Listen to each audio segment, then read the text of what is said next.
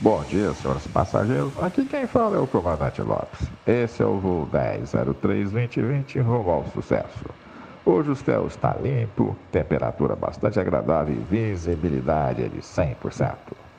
Vamos receber este dia com amor e alegria e não vamos desperdiçar um único segundo precioso com tolices, arrependimentos, medo ou angústia.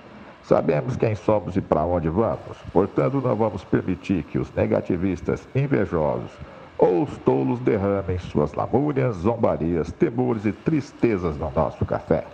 Hoje, sorveremos a taça da alegria, desfrutando cada segundo desse dia, sempre conscientes de que hoje é tudo que temos.